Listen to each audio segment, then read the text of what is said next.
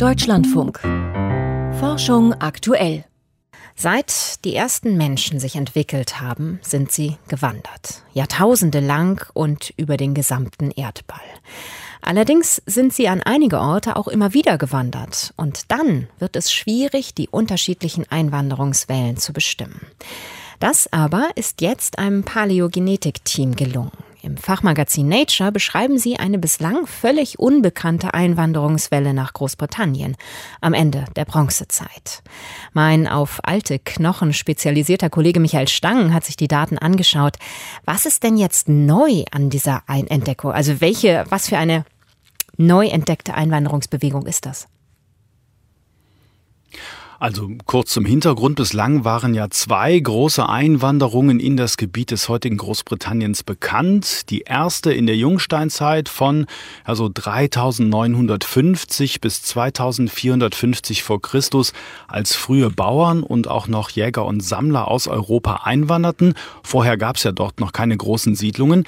Und dann gab es eine zweite Einwanderung ab 2450 vor Christus, als Hirten aus der Eurasischen Steppe auf die britischen Inseln kamen und später 90 Prozent der Bevölkerung ausmachten, diese beiden Szenarien waren bekannt und jetzt zeigt eben eine Genetikstudie, dass es noch eine weitere Einwanderung gegeben hat und zwar am Ende der Bronzezeit von 1000 bis so 875 vor Christus, wo viele Menschen offenbar aus Frankreich nach Großbritannien gekommen sind.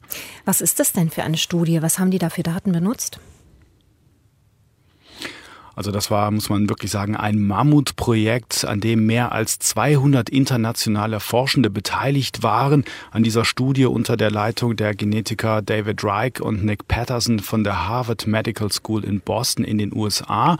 Und untersucht hat das Team das Erbgut von sehr vielen Menschen, von 793 genauer gesagt, aus den eben genannten Zeiträumen. Das ist auch zugleich die größte Genetikstudie mit alter DNA.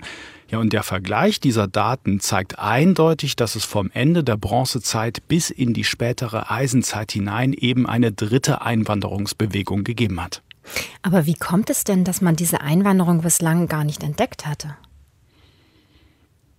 Naja, der Grund sind einfach die wenigen Hinterlassenschaften aus frühen Zeiten, also handfeste Daten, Beweise, mit denen Forschende solche Veränderungen rekonstruieren können.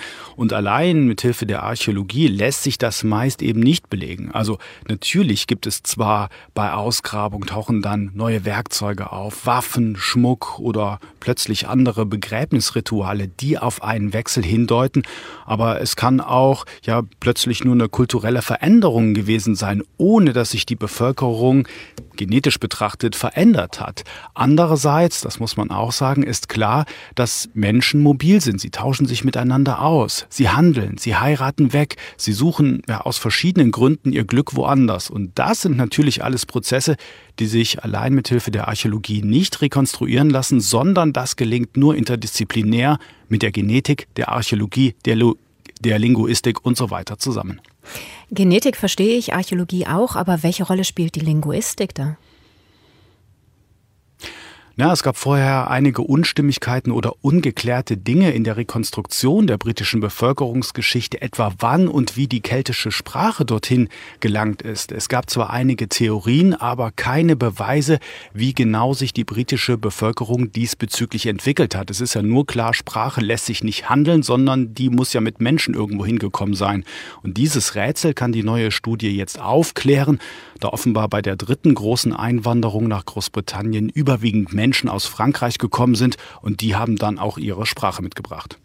Aber so wahnsinnig überraschend ist es nicht, oder, dass Menschen aus Frankreich nach England einwandern. Ich meine, das liegt direkt nebenan.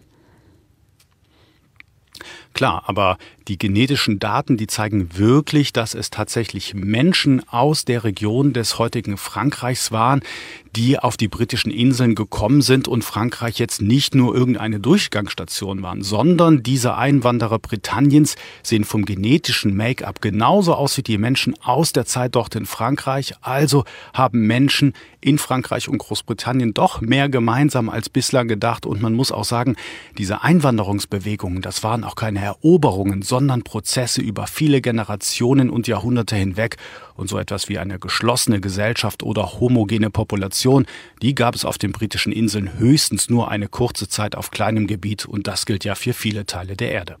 Vielen Dank. Das war Michael Stank über eine bislang unbekannte Einwanderungswelle nach Großbritannien.